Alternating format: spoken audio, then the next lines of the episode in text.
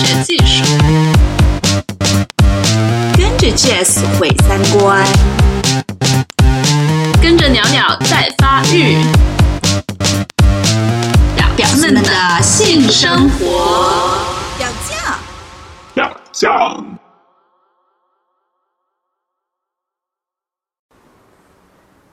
嗨，大家好，这里是表酱电台，我是主播鸟鸟。今天邀请了三位朋友来跟我们聊同志酒吧的故事。呃，同志酒吧会发生什么事情呢？呃，就是它又跟一般的酒吧有什么不一样呢？呃，先请三位朋友跟我们一一自我介绍一下。大家好，我是波波，你们的老朋友 Beach Man，我又跟你见面了，谢谢。嗯，对，Beach Man 坡坡，然后第二，我说 Beach Man，我说你们这些读听众是读 B 是 Beach。哦，对他骂了你们一句，呃，应该由他自己负责，不由表匠负责。然后另外两位是我们的女性朋友，一位是笋笋，一位是阿全，请跟大家问候一下。大家好，我是笋笋。大家好，我是阿全。嗯，好的，就是呃，婆婆她说自己有一些在酒吧里面的性事儿，可以跟大家分享一下。呃，你想跟大家聊什么？酒吧里面的性事儿，酒吧里面可以发生直接可以发生性的地方，其实呃并不多，特别是在中国。那我们知道北京有一个很有名的地方，叫做啊目的地酒吧，然后可能也是亚洲最大的同志酒吧之一。亚洲最大的。对，它现在有四层楼。嗯。但是我呃厕所上面明确写着。呃，厕所仅供一个人使用，所以那个场所本身是对于呃在那里直接发生性关系非常不不欢迎的。但是我还是发生过，而且是一个跟一对朋友一块儿，然后呃其中一个人我我去上厕所，然后其中一个人就跟我说：“哎呦，那我也去上厕所。”然后啪，然后我进去进那个呃厕所门之后，他也进去了，嗯，然后他就瞒着他瞒着她老公，嗯，在厕所里面给我。口交，嗯嗯，这就是在北京能够发生发生到的事情吧。嗯，对，我有听过另外一个就是呃，gay 蜜，他跟我分享的是他在俄罗斯，就是因为俄罗斯是一个比较恐同的地方，所以他们的那个酒吧是这样子，就是从外面看，整个建筑物就很普通，安安静静的，然后里面就是音乐就是。喧闹喧天的，然后呃，你越往酒吧里面走，一层一层的用那个帷幕或者是墙隔开，越往里面走就越阴暗，那个灯光就越暗，然后越往里面走就越多人在里面发生那个性事儿，嗯，这可能也跟就是当地对于那个同性恋非常的就是歧视，然后呃，那个气氛很不利于他们在其他地方。就是寻找那个性需求的那个满足有关吧。就我们说同志酒吧，有时候就是一个大的柜子，虽然你从家里家里面走出来了，家里那个柜子走出来，但是你到酒吧里面还是需要掩藏在里面。有的酒吧门口，甚至嗯，你如果在门口表达一些不一样的性别身份，都会被呃保安给阻止，有这种情况。嗯，哦，他是想就是。保护他这个场所嘛，就是不让那些异性恋的世界发现他们在这里。我觉得是有这样的情况。几年之前那个目的酒吧也是，目的地酒吧也是这样子的。现在会好一些了，现在门口的时候也是会有一些同志的伴侣牵手啊，也没关系。嗯，好，呃，你你自己有去过异性恋的酒吧吗？你觉得两者有什么不一样？有时候去吧，我觉得异性恋的酒吧也有被别人搭讪过，但是往往伴随着就是一种。性别的权利关系，比如说北京有一个酒吧，它因为有比较好的电子音乐，我也会经常去叫达达。然后在那边，嗯，还是今年的情人节的时候，我跟三个、四个拉拉朋友一块去的。然后因为他们在那里不跳舞，所以我就去舞池里面跳舞去了。然后一个女生就过来，以像斜倚在我身上说：“你有烟吗？”然后这是一个很好的搭讪的方式啊。但是说我没有，我没有。她说：“那你可以给我借支烟吗？”我说哦哦不要不要不要，那个你少抽一个，少抽一支烟对你的身体好。他说不要嘛，给我戒支烟，然后就移整个移到我身上来，然后还还可以这样子搭讪，我可以试一下。虽然我不抽烟，你就发现这个戒烟 是吧？哦，拉拉也会这样吗？拉拉会这样子的方式去戒烟吗？戒别的东西。好，波波，你先把故事说完。那你就发现这个过程当中是有是有这个权利关系的。他认为这个女生就觉得我是作为一个男生，作为一个生理男性，就应该帮他去戒烟。嗯，他如果我自己没有烟的话，我也要去帮他戒。可是很很同情他找到了一个错的人。那也许如果对方是一个直男的话，可能会满足他这个要求，甚至还可以进一步的发生发生关系。那当时其实还有另外一个情况，就是因为他带了另外一个女一个女生过来，他就在我耳边，这个女生就在我耳边说：“你觉得你觉得那个女生骚吗？”我我怎么回答呢？我说啊，挺好，挺好。他说啊，你去摸她呀，你摸你去摸她呀。嗯她我为什么要说不知道为什么要怂恿我去摸她的对对对闺蜜，可能她的闺蜜是单身，也许她闺蜜失恋了，需要别人的抚慰，我不知道。但是我的整个过程，整个我都觉得啊，还是异性恋酒吧还是呃还是不好去，有时候还是 我我某种程度上感觉到自己稍微有些被有些有点被性骚扰，就是特别是他移到我身上的过程当中，但是还没有那么的不愉快就好。嗯，哦，你是说就是异性恋的那个酒吧里面，它有这种呃男性跟女性之间那种权利关系？可能是因为就是在这个约炮或者是性的这个世界里面，其实女性她通常会被被看成一种是稀缺的资源，所以就是女性发出性的邀请，其实是比较容易收到比较满意的回复的。然后，嗯，那你在那个 gay 的酒吧里面就没有权利关系吗？不一定，我觉得不一定是，呃，不一定没有权利关系，就他一定也是有权利关系，嗯但是可能呈现的方式会不同。嗯因为你如果在生理性别上面没有那么大的差异，可能大家性别呃气质上面会有会有差异，但并不一定是说啊比较娘的那个人就一定要那个比较 man 的事，嗯呃做出来什么样的事情。但是呃，你我们知道这个性别的身份都是和很多的其他的身份交叠在一起的，你的经济呀，你的这个呃种族呀，阶呃级啊对啊，你你的嗯对你的阶级啊啊，比如说我我记得在呃，就比如说在在曼谷这样的地方，然后有一次就有一个男生他跟我说，嗯、他就他就一直嗯一直要缠着我，然后他并且他跟我说他交的男朋友都是华人，他不喜欢泰国人，因为泰国人啊、呃那个不好看，泰国人呃。嗯，就是没有思想啊之类的，但是其实这个好像某种程度上是对你的赞誉，但是让我很不舒服，嗯因为我觉得他其实有种族主义的嫌疑。嗯还有一个地方，布拉格，因为我们知道布拉格的性产业是非常发达的，嗯呃，并且它有里面有它的经济的原因，有它历史的原因。然后我去布拉格的一个呃一个就是呃有点像是性的俱乐部的一个酒吧，啊，它楼上是可以喝酒，然后楼下是呃可以去找人直接打炮的地方。然后我就在那个啊、就是那个它是那打炮的地方是比较暗的，就是暗室嘛，在那个暗室里面遇到一个非常可爱的捷克的男生，他一进来他就看见我，然后我们俩就开始就开始接吻，背着一个背包。然后后来我跟他聊到，他其实是一个业余的足球运动员，他呃主业是一个护士。那我们刚开始嗯呃接吻的时候，我突然想到一个我在之前去布拉格之前做攻略的时候看了一个文章说，如果你在酒吧里面遇到很年轻漂亮的男生跟你搭讪，你一定要小心，他有可能是性工作者。嗯那我就很紧张，我就把先把他推开了，我就扶着他的肩膀说啊，慢着，我想问一下，问一个问题。他说什么？我说我需要付钱吗？嗯他他马上就啊，我不是那个，我不是性工作者，我不是男妓，然后他都觉得很搞笑，那我也有特别特别尴尬，但是我就说啊，那好，那我们继续吧，然后我们就开始又开始接吻。那其实我这个这个过程当中也让我觉得，就是面对这个社会的呃这个呃。呃，这种刻板印象，还有包括那个旅行的攻略上面的一些写的那个东西，我还是没有没有自己的一个警醒。当然，我还是比较小心，我担心在呃异国他乡遭受呃骗局啊之类的。但是后来我们在有呃有这个性关系之后，呃完成之后，过程完成之后，又上楼去喝了杯酒，然后他给我讲起来他呃很多关于捷克的历史啊，他的呃父父辈在就是那个共产主义时期所受的压迫呀，我们还成为很好的朋友，这样子。嗯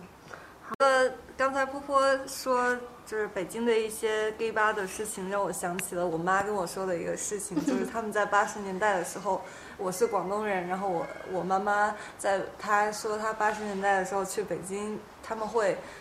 专门晚上去看 gay 吧，就是说你你们想去 gay 吧旅游一下嘛，然后就是说去看同性恋，然后大家都就会一起去 去看同性恋这样子。就是当成一个景点吗？猎奇的对嗯旅游方式。嗯但是我觉得可能相比于 gay 吧的丰富多彩来说，les 吧可能就比较简单单调一点。嗯嗯，呃，比如说，比如说像约炮软件、交友软件，呃，gay 的交友软件一般都是很就是非常的有效率，真正在约炮。就真正？的在约炮，但是但是像 DL 这种软件，大家都是会在上面聊天聊聊聊猫猫狗狗无限的聊下去，对，嗯然后永远都进进入不了主题，嗯，你有你有试过就是直接的进入主题吗？没有。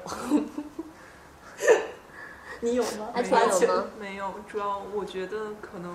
我的喜好范围和呃在 L 这类流行的约炮软件上面流行的长相不太一致。像我周就是台 T 跟台 T，对我周，而且都是明显是过度 PS 化的，嗯，就很难选到你自己中意的类型。嗯，那你们自己有在就是拉吧里面有约炮过吗？嗯，其实我很少去拉吧啊，我去拉吧的，嗯，经历也都不是很成功。我觉得拉拉和 gay 之间还是有很大差异的，有可能是，嗯，性别性别阶层导致的，嗯，消费水准上的差异。嗯然后像拉拉拉拉吧里面经常出没的，大部分是年轻人，十八九岁这样这样的，嗯，他们可能过去也不是像喝酒，有可能喝饮料，然后聚会，嗯、而且拉拉吧它很少是单独单枪匹马去，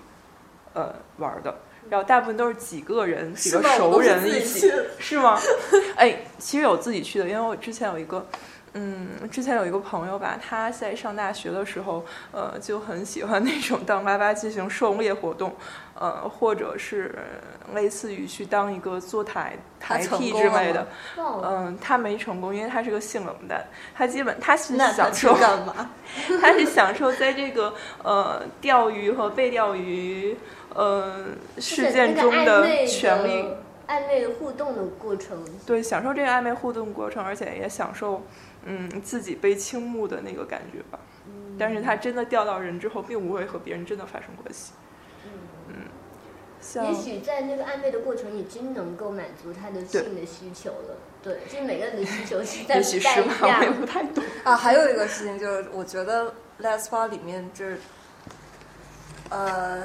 不同性别气质的比例的人的比例不是很均衡。嗯比嗯如说，我觉得 T 是特别多的，嗯，嗯然后你说的 T 是什么意思？就是比较呃阳刚气质比较多，嗯占大部分。嗯然后呃，从比如说像 P 或者说阴柔气质比较多的女的拉拉，在就在这种场合出没的会比较少，嗯所以比如说呃，一般情况下都是一群 T，然后突然突然进来一个、呃比较阴有阴柔气质的拉拉。那大家就会群起而都对 去 那这有点像异性恋没有那么快 就是有点像呃异性恋酒吧里面那个女生跟男生的比例吧？会吗？我就是觉得在于是什么吧，嗯嗯有些也不是非常悬殊，但是大家都很矜持，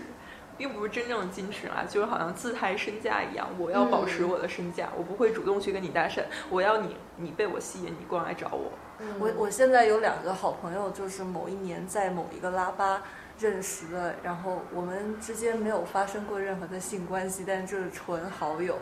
然后当年我们去的那一次，就是呃，就是那个拉巴的主管让我们在在一个一张那个长桌子。旁就是两两旁坐成两排，然后大家开始聊天，招牌吗？哦 然后我在那儿就认识了我其中的一个好朋友，嗯对，但是也没有发生什么，就跟我去的目的完全不一样。八八和 gay 八完全就是很鲜明的对比，不一样的作用。嗯嗯，基本上年龄大一点的就会觉得无趣，不再去参与这样的环境。嗯，那不一定 是吗？是吗？我觉得，对我觉得北，可能我觉得北京的比较无聊。是吗？可是我觉得北京的拉巴就是那些就是比较老资格的，还是有很多北京老拉拉经常倒闭呀、就你之前去，可能半年前还在，然后半年后就没有。嗯，哦我之前对好像这是一个问题，就是为什么拉巴经常难以为继，就是很难持续下去。就是拉拉他们那种消费可能不是倾向于这种社交型的，是吧？嗯不，我觉得是嗯因为我是我觉得是因为女性的消费能力比较嗯，可能比较低，嗯特别是拉拉就是这个群体。然后，但是我觉得是是因为这个社会给予女性的就业机会本来就嗯不是很平等，嗯所以导致了消费水平也不是很一致。嗯嗯，这是有道理的。嗯，哦，其实笋笋他刚才说的那个也蛮有意思的，就是呃，像拉巴和 gay 吧之间的那个差别一样，就是呃，拉拉用的那种社交软件、约炮软件跟那个 gay 用的社交软件，就是很大的差异。就是有个朋友跟我说一个笑话，就是。拉拉之间约了，可能聊了三个月，还在聊你家的猫猫，我家的狗狗。然后那个，就是 gay 他们可能就有有一个刻板印象说法，就是 gay 一上来就直接报尺寸呐、报时间呐、什么的，然后直接发图，然后很快就进入主题，就说我要约你，你要不要约我之类的。嗯，我觉得除了经济上面的原因，其实也有就是女性在性上面看待性的那个态度。那个开放的程度可能跟男性还是不太一样，你觉得有道理吗？就是你们怎么看呢？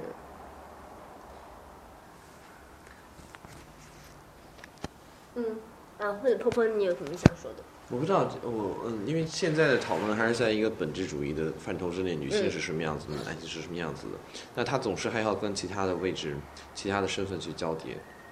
我觉得，如果你去你去看区域还是有差异的。你如果说女同志的那个约炮就不那么容易的话，其实我听说，我听别人说，在柏林是有女同志的桑拿的，女同志的性的俱乐部，呃，可能还是跟她的文化、她的性的文化，还有这个产业有关系。如果它足够的开放的话，社会足够开放，其实女性也有很多的空间。那个我在香港的时候，香港同志影展在。呃，前年的时候有设一个女同志色情啊、情色的的呃单元，他们还请了一个在柏林的瑞典导演来来这边，我看了他两个片子都也都挺有意思的，就是说女同志呃色情产品呃甚至本来也没有那么多，而且很多是拍给那个男人异性恋男人去看的，但是他会他会想到我要为这个女同志社群去拍，而且你看他拍的也蛮好看的，他除了拍那个片子本身呢，他也拍了一个关于制作这个纪录片呃这个色情片的一个。纪录片也很有意思，然后同时那里还展览，呃，还那个系列里面还展览了另外一个女同志的呃色情片，叫做《Mummy's Coming》，老妈驾到，呃，然后他把它里面非常，它是一个喜剧片，然后又包含着呃把这个多元的呃女同志的性也涵盖在其中，然后里面其实也挑战了很多的伦理，因为这个里面这个故事讲的是这个 T，呃，他和这个 P 的性生活不好。然后他们怎么样去调节？后来呢，这个 T，呃，这个妈妈很担心这个 P，呃，这个 P 的妈妈很担心女儿。后来他来到柏林，然后一不小心被这个女儿的女朋友给操了。这个你听这个情节特别的荒谬，但是他又用这种桥段把它做的特别的合理。里面也展现了这个片子，如果有机会可以找来看，里面也展现了就是柏林的这个女同志的性爱俱乐部是什么样子一个场景，他们都有什么样的尝试。其实你要是看那个状态的话，其实他那个呃那个。呃，花样之繁复，然后性之活跃，不亚于男同志。嗯，对，嗯，刚才波波他说，就是你说到，就是说，呃，他其实更多的跟那个文化对那个性别的教育是有关系的。我觉得，我觉得波波说的很有道理。比如说，我觉得亚亚裔在，比如说在自己的国家可能会偏于保守一点，因为他所面对环境对他的对他的。热情的响应可能会比较比较少，但是当他们去到另一个国家，比如说比较开放的地区的时候，那可能感觉会不一样。比如说我我去了美国以后，发现嗯，像印度裔的女生或者是南美裔的，他们在自己的国家，可能比如像印度裔还有韩国印度裔，嗯，对，像他们在自己的他们自己的国家的文化都是比较保守的，但是，但是在就是在美国成长的这一代，就就会向另一个极端发展，就他们会相对非常的呃热情以及开放，就他们的尺度非常大。对，然后我就我就觉得还挺有意思的。嗯，你你自己的感觉是说你自己的那个性上面的那种态度，呃，到了美国以后会跟在国内不太一样吗？我觉得我自己还好，但是我遇见的人不太一样。比如说，呃，或者说到了美国遇见的，倒也不能这样说，因为我我觉得我在国内身边的群体会更加开放一点，我在美国遇到的 更多的是保守的华人，所以我觉得这个每个人的情况都不一样。嗯，或者是拉班里面有没有这种跳舞的场地？就是跳舞的时候可以发生一些什么呃，比如说肢体上的互动啊，那些也会促进人在短时间内那个关系会更亲密。你们有试过吗？我自己在北京的那个呃目的地酒吧里面就有试过，就是当那个音乐震天响的时候，你就一个人在那种非常昏暗，然后又呃就是凌乱的那个灯光里面，你就会感觉说哦，那个荷尔蒙非常的就是喷发的感觉，然后。嗯，在那里就是我知道周围的都是 gay，但是我就感觉就是他们的眼神也是非常迷离的，对于我这个女性来说，然后就会感觉很容易发生一些那种呃什么荷尔蒙之间的那种摩擦，肢体上面的那种不会拒绝那种亲密的接触。我觉得那种场所去约炮也是蛮有意思的。那你还要伴随着酒精或者是药物的促进才会有。嗯，那我我我觉得如果没呃，在我我不太我现在都不太去 gay 吧，是因为我觉得这个我很抗拒，呃，所有的男同志酒吧都在全球化的模式之下放一样的音乐，我尤其的不太喜欢，呃，大家呃每个酒吧放一样的音乐这样子的状态，嗯呃，会让我感觉到比较枯燥，所以我并没有。而且它那个音响啊，它因为它那个它的音乐的那种品质，就会给你迸发出来，让你觉得疲倦的那个状态。嗯对我来说是这样子的体验。我可能会更喜欢一些，比如电子乐啊，或者它介于介于介于音乐和声响或者噪音之间的一些东西，让人觉得产生一些奇幻的啊、这个反应，嗯那种我会更喜欢。所以我会倾向于去一个我我喜欢的音乐的地方，而不一定不一定一定要是单纯的男同志的场景。而且我本身也对于呃一个单性别的嗯呃一个一个场所也有也有点抗拒。嗯，我我我我比较喜欢就是说男同志和女同志如果能一块玩啊这样这种地方，但是不多。嗯。不，我想问波波的是，你你觉得 gay 吧里面就是角色定位的那种，比如说你呃，大家刚认识的时候会互相问对方的属性吗？嗯我觉得好像不会那么直接吧。我个人没有呃，并不会这么样去问，因为我觉得每个人呃但两个人但你觉得别人会问吗？有人呃，我也没有那么被直接被问，直接的被问过，啊、只不过就是，只不过就是每个人，我我相信，因为我会相信每两个人或者是每几个人之间都有很多的事情可以做，并不一定呃，就是就是说肛交，就是对男同志来说，肛交只是一种，只是一种方式，然后你还有呃接吻呀，还有抚摸呀，还有口交呀。呃，还有就是，甚至说你在呃，对，还有那如果打开这个 SM 的这个这扇大门，还有很多的事情可以做。但是，甚至如果你没有性关系的话，你可以去聊天呀。但是，这是很多的，似乎是很多男同志不愿意接受的，说啊，我出来就只跟你聊个天嘛。我觉得有时候你跟别人聊天，聊聊得起劲的话，也是一种满性快感的满足，甚至快感的满足啊，不一定是把它建立在性快感的前提之下。所以我觉得一味的去问别人性角色的，往往我会觉得抗拒，那跟这个人的可能性就会特别的小，是不是？嗯而且真人面对面的时候，性别气质会比较明显吧。基本打算要搭讪的话，应该已经是可以接受对方的性别气质，也就没有那么多细节上的在意。嗯可是，可是我觉得现实中是很多的拉巴都特别，或者是比如说 QQ 的交友群啊之类的，都进去入对入门入门就是要先定属性，就是特别讨厌的一个事情。那你说自己是 H 就会很不受欢迎。对，如果你说你是 H，就会嗯，H 是什么？H，就是他可既可以跟 T 在一起，也可以跟 P 在一起。嗯，对，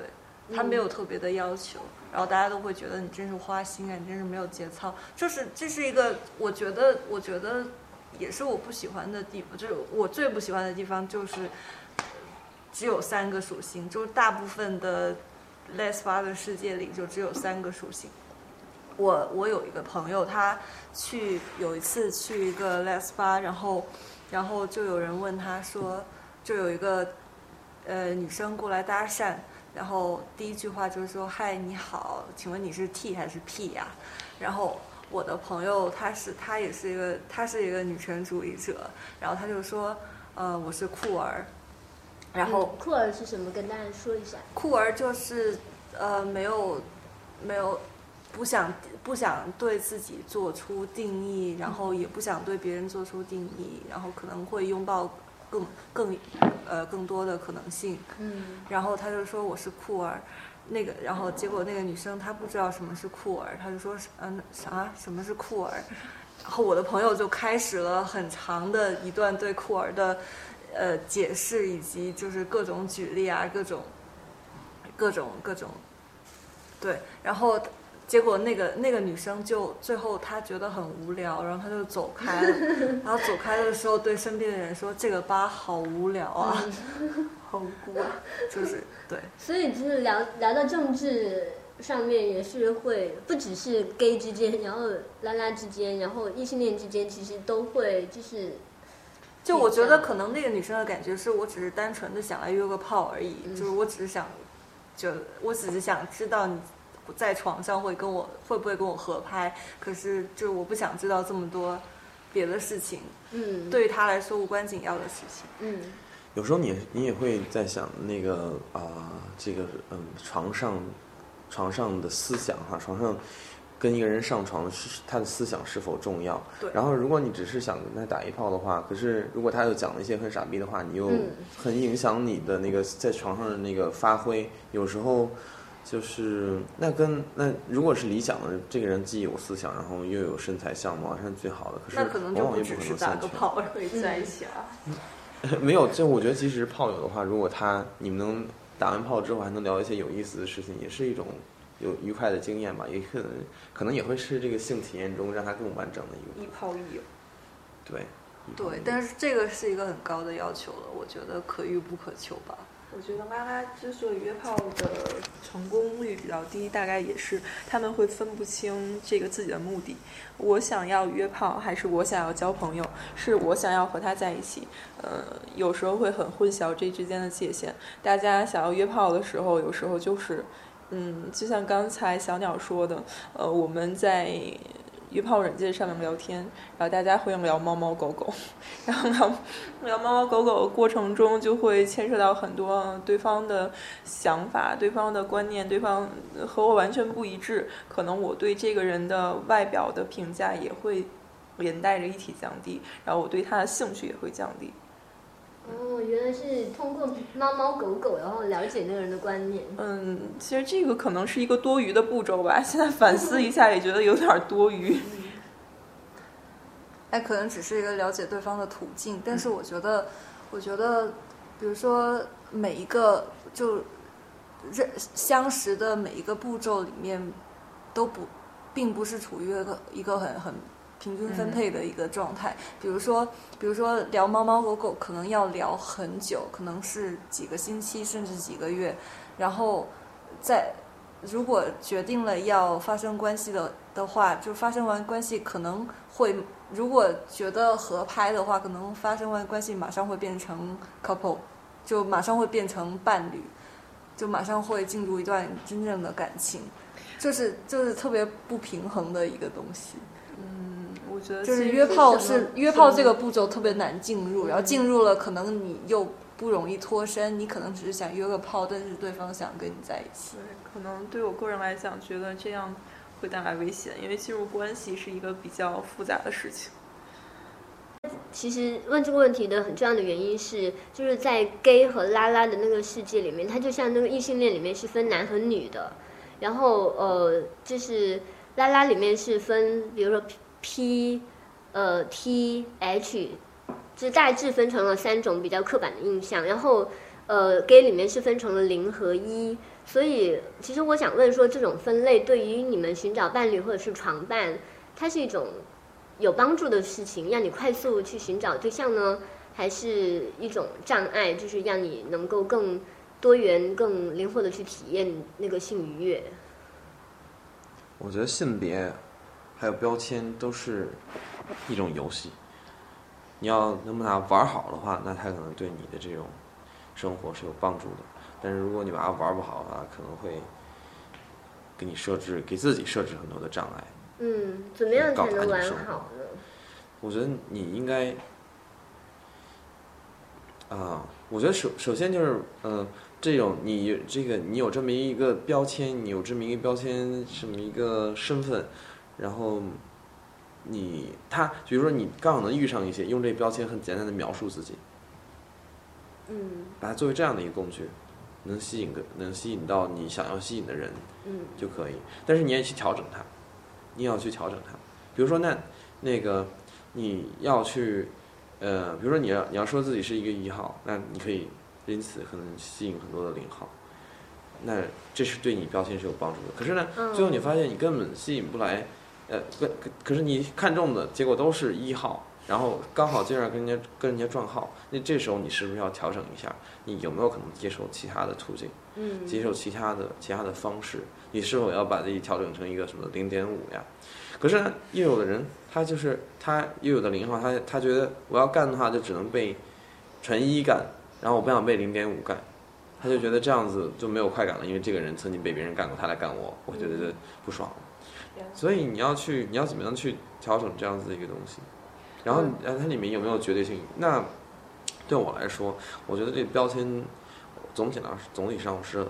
讨厌标签，就是因为标签开始给你的一个很大的限定，呃，给你限定人可以做的事情，因为这个这个零一和零还有零点五这样的一个划分，它还是以这个肛交为中心的，所以男同志性生活的圈子里面太过于肛交中心化了。我不知道，就像是那如果其实对于女同志来说，如果你这个啊 T 和 P 其实也是在这个只交的这个呃这个这个前提之下，一个呃它也是有有一个中心化。你如果去中心的话，其实每个人之间每每两个人每多个人之间好多事情可以去做。嗯，对，我觉得波波说了一个很重要的一点，就是说我们怎么样能够把这个标签的那个游戏玩好，就是你要意识到那个标签它是为你所用的。你跟自己可以选择，可以重新设定，然后可以清零，可以归位，然后再自己重新创造新的标签，然后不是说你就是他的奴隶，呃，就是你的外形怎么样，然后你就接受了说别人对你的那个定义，对，呃，然后他也说到一个很很重要的一个点，就是那个性它可能是比我们想象的要更广泛，比如说对于 gay 来说就不是。肛交才是唯一的性交，然后对于拉拉来说，不是指交才是唯一的性交。嗯，呃，其实就是，呃，我也想问一下，就是笋笋，就比如说在酒吧里面，呃，你你说是 T 比较多，然后或者是 T 比较明显吧，就是属性比较明显。对，可能只是属性比较明显。其实我们一一眼看过去，可能也是用那种标签分化的那种形式来看。我觉得可能会不会是一个？对，会会不会也是一个就是自我认知的一个一个过程？比如说，可能呃会去同志酒吧的都是比较初级的玩手、玩家，那那这样的话，就是所谓的高级的是高级可能就去哪里不用去。也不是不用去，可能他们就会，他们就会发展出别的玩法，对去别的地方，或者是他们比较了解这个社群，他们会知道更多的呃好玩的地方。但是，比如说，如果刚刚是一个刚刚呃自我自我认知同志的人，他可能没有别的途径，他的身他也不知道他身边有有哪一些是跟他一样的人，所以他可能最先选择的会是一个同志酒吧，因为这嗯这个是一个非常标签化的地方。嗯所以他觉得这个可能是他可能在这个去这个地方会找到一些跟他一样的人，哦，那原来是这样。我去过那个，在我的老家徐州有一个呃朋友带我去了一个奶茶店，然后那奶茶店全都是拉拉在那里坐着，然后白天的时候在那里玩桌游的一个地方，然后也可以互相认识。他们有的人会在桌子上面写下来自己的 QQ 号啊，然后来认识 来认识朋友。厕所的墙壁，然后那个里面烟，我我挺喜欢那个场景，但是问题在于那个里面烟味儿实在太大了，然后里面都是一群 T 在那里抽烟，大声的 那个玩桌游的时候大声喧哗，所以但是一 但是也给大家一一种不一样的空间哈，因为我们通常觉得同事的交友场所就往往都是酒吧，然后没想到一个奶茶店可以开发成那样子的一个地方。哦很多都是奶茶店发展出来的呀，也许是他的消费店主消费水平店主是拉拉嘛，对店主是拉拉，然后一般他想给自己找一点额外的。比比如说，呃，之前在微博上不是有一个杭杭州还是哪儿，就是有一个有一个地方有一个就是小小客栈，然后就是一对拉拉的，呃情侣开的店，然后他们就在也在微博上经常晒恩爱，然后就结果他们那个店接待的客人大部分都是拉拉，对我那个我知道，我还去过在重庆的时候去过一个拉拉酒吧，也很神奇。他那里因为呃原来是一个 gay 吧，因为那里有反串表演，所以呢很多的拉拉很喜欢看，觉得台上的美女很美，就很多拉拉都去。然后其实重庆有大概有三四家。呃，这种反串的酒吧，然后最后那家就刚好被拉拉们给占领了。以前的时候呢，很多男同志去那男同志这种艾滋的那个公益机构去那里发安全套呀。后来他说、啊，你们不用去发了，然后因为那里可能每每一天晚上。对对对对对，我觉得可以可以去有考虑做这样子新的业务。但是我去的时候看着，那是我目前见过的最大的一个拉拉酒吧，可能大概。我我不清楚那个呃，就有多少平米哈，但是是是是，起码一晚上有就是同时坐三四百人吧，嗯，玩的挺大的，哇，有那么大规模的拉吧很少见。很少见。在哪儿？重庆，呃，那我觉得在重庆不奇怪，嗯，哎，为什么呢？呃，重庆是一个重庆的同志文化是比较发达。三遍也都是同事。重庆 T 多，P 也多。波波，呃，你愿意分享一下你的电影吗？就是你呃之前在呃南宁的一个同志酒吧，就是反串酒吧里面有拍过一个纪录片，叫做《舞娘》。嗯，你当时是怎么发现这个地方？然后为什么对这个人群感兴趣？因为当时我们有一个项目是叫做中国酷儿主义独立影像巡展，我们去不同地方放片子，刚好放到南宁这个地方，那我们就在这酒吧里面放映的。呃，放映完之后，老板跟我说：“你晚上要留下来看一下这个表演啊，呃，很好看的。”呃，我就看了之后印象特别深刻，然后决心想拍这个片子。拍这个片子的原因是因为我们之前做过做放映的时候，有放一些跨性别的题材，往往会。呃，受到观众们的质疑，特别是一些自以为很阳光、健康、积极向上的男同志，就过来跟我说啊，你们放这样的片子很对，对我们的这社群很不好，因为别人看了会觉得我们都很变态，你这些人妖呃是对这个社群的一个污名化的表现。后来，呃，开始我就会跟他们解释说，哦，其实这跨性别是 LGBT 中的一部分呀。如果你这样子去歧视他们，其实跟异性恋看你的看你的那个目光没什么区别。那后来我觉得我应该有所行动，那影片可能是最有力的一个说说服的东西。我觉得呃，拍那个影片也是因为，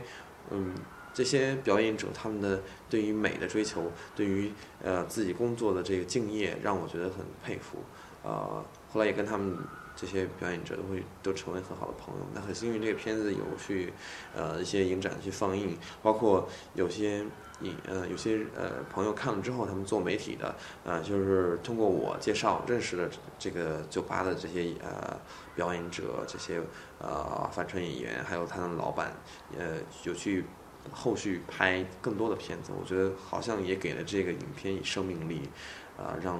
观众认识到。更多层面，还有更多不同时段的时候，这个呃酒吧所产生的一些变化。嗯，对，反串表演是不是就是呃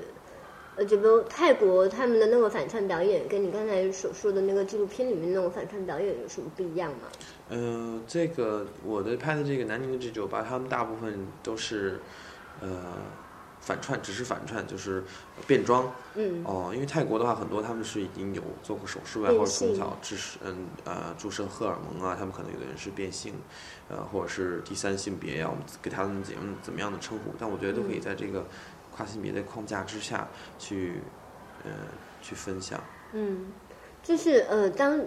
就是呃，你的电影里面有没有提到，就是他们一开始是怎么想到用那个反串表演来吸引那个人群的？他们主要的那个观众是不是同志群体呢？嗯，因为呃，开始的时候酒吧就想做演绎，演绎的话，同志对于同志群体，因为老板是同志嘛，他们觉得哎可以做这样子的一个事情，呃，并且之前他们就有一些积累，有一些演员以前的时候做过这个反串的表演。南宁是一个挺神奇的城市，他们好像在九十年代的时候有一个酒吧叫自由空间，就做过第一届反串大赛，啊、直到后来这个纯爱酒吧他们也做过好几次反串大赛。啊，这是吸引大家来的一个方式。开始的时候可能是有点猎奇，慢慢大家开始喜欢那类的表演，因为既有歌舞呀，又有一些小品，很幽默诙谐。呃，开始的时候可能是男呃，可能是同志的人群比较多，大部分是男同志，也有也会有一些女同志。后来因为他们在主流媒体上面有一些表现，甚至他们也去南京电视台上面去演出，呃，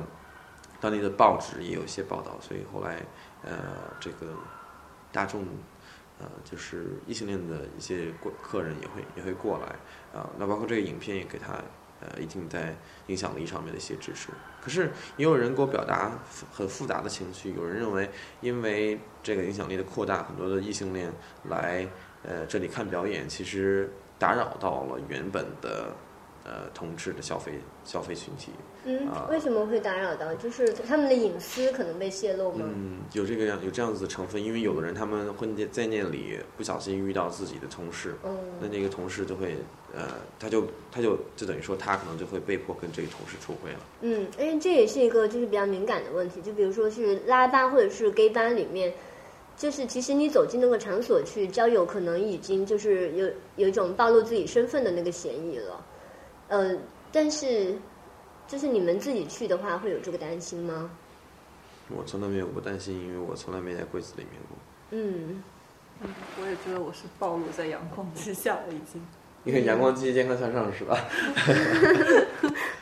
嗯，所以就是去去那里去交友的，可能也要做一个心理准备，就是说自己可能会被别人发觉什么的。然后说我第一次去同志酒吧的时候，那是二零零六年我二十一岁生日的时候，我觉得哎应该尝试点新的东西，所以我去了同志酒吧。然后我也是也是去的目的地，当时还没有把整个四层楼包下来，只有现在的大概八分之一或者是十分之一的面积的大小。然后我就在那个目的地的酒吧的呃走廊里面，嗯、东张西望，然后我就打电话给我一个朋友求助说，哎呀，我在同志酒吧里面，我应该干些什么呢？他就说，你可以去找人聊天啊，不过你要小心，里面有很多的那个 money boy，有一些男呃就是男妓，呃，他们可能会管你要钱啊、我就说，那啊 money boy 长什么样子？他说 money boy 通常比较年轻，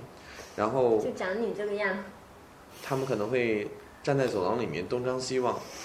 然后他们可能会怎么怎么样。我问，就是我现在的样子。我说，啊 那你现在告诉我，我怎么样可以证明自己不是一个 money boy 呢？所以你就会会发现这个过程，你对一个场景的熟悉，现现在你如果再去酒同志酒吧，就远远不是以前的那个形态了。嗯你伴随着这样子的营业场所去去成长，然后也伴随着这个全球化，伴随着资本主义，伴随着消费主义，嗯，就是坡坡他多次提到说，他不管是在中国还是在国外的那个 gay 吧里面，可能都有遭遇到就是 money boy，就是那个同志性工作者的这么一个可能性。呃，但是在拉巴里面会有这种呃呃拉拉的同呃性工作者这种情况吗？你们有遇到过吗？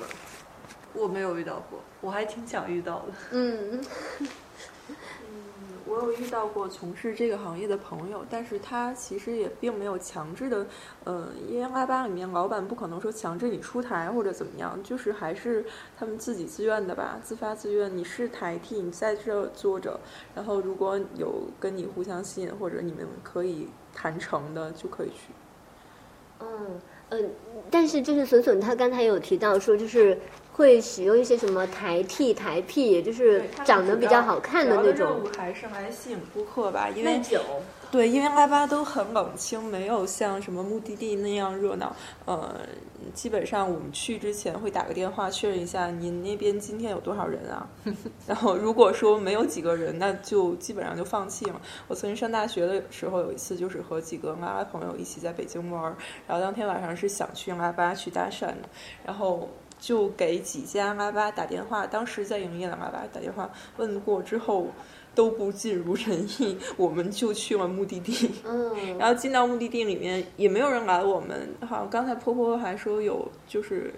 嗯、曾经还拒绝女性或者是异性入内。然后当时我们就是很顺利、很正常的进去了。哎，有老外就对着我们非常惊诧、花容失色的说：“为什么他们在这里？”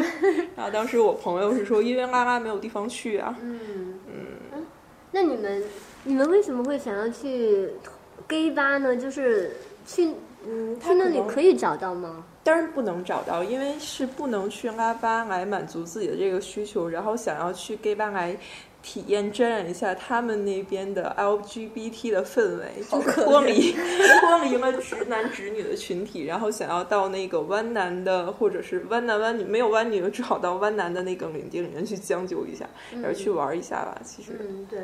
对，可能就是因为这个原因，所以我去目的地的时候也是看到有很多女生在那儿。我当时有点奇怪，虽然我自己也是个女生。呃，所以他我们那个时候去的时候，因为有有梯啊什么的，可能还会比较明显，看起来就是一群娃娃在那。但是，如果只有你去的话，但是也遇到有这样的，就是非常女性化的女孩儿自己或者是几个在一起，我们觉得有可能是腐女之类的去猎 奇吧，腐女也有这种是一个可能性。也有这样的 生意，绝对绝对像腐女。小姐，你走错了。抱歉。好的，呃，今天就跟大家分享到这里。哎，呃，对，呃，趁他上厕所的时候跟你们聊一下，你们你们第一次去拉巴是什么感觉？就是带着一种什么样的心态、目的去的？嗯，当时是和朋友一起去的吧，嗯，感觉就好像格格不入，因为和我们不是一类的人，让因为可能虽然是在拉巴性倾向是一样的，但是人和人是不一样的，我们的共同点可能就只有性倾向这一点。然后在里面几个人坐在围坐一桌，也是十来个人围坐一桌，然后可能另外的八个人都是都是异类，就没有办法交流。异类，嗯，就可以聊天，可以在就是在桌面上聊天一起玩儿，但是私下呃绝对不会想要留联系方式或者再再次见到面这样嗯情况。到底是什么样的异类？就是你为什么觉得自己跟他们不一样呢？嗯，可能比较们喜欢看阅兵，我觉得他们可能有可能是年龄差异吧。我当时去到的时候，年龄可能会比他们大一点，他们十几岁。然后那种小呃小孩子可能刚刚也是涉世未深，想要像孙孙刚说的，呃，刚刚接触这个圈子这个群体，没有什么其他途径，他们也是来想要想要认识更多的人。哦嗯，他们对自己的性，对自己的定位好像还不是非常明朗。我觉得他们有的时候甚至很难分清自己到底是 T 还是跨性别者。嗯，然后有些年轻的 T 甚至就是标榜自己很铁，很铁或者很有男性气质，哦，然后就是他们其是一个吸引他吸引别人的。我不知道他是想拿这个作为手段来吸引，嗯，吸引 P 还是就是跨性别，嗯因为我很难判断。嗯。特别谢谢三位来到我们的节目中，然后呃，你们还有什么要跟观众朋友说的吗？没有了。我是波波，再见。刘律师但一直有一个念头徘徊在我脑中挥之不去，就是刚才峰峰聊到 SM 的时候，然后我就想到为什么 SM 群体这样喜欢重口味的东西？我想可能跟 SM 本质有一定联系，它 SM 本质上是一种信任。呃，它是以建立在信任为基础上的，他暴露暴露自己，然后暴露一些所谓羞耻的东西或者更本质的东西，呃，然后是想获取全然的信任。嗯嗯，所以才会有这样奇奇怪怪的癖好出现。嗯，好，行，谢谢。那呃好，谢谢大家收听，我们今天的表象就到这里了，拜拜。大家可以在荔枝 FM 收听我们的新节目。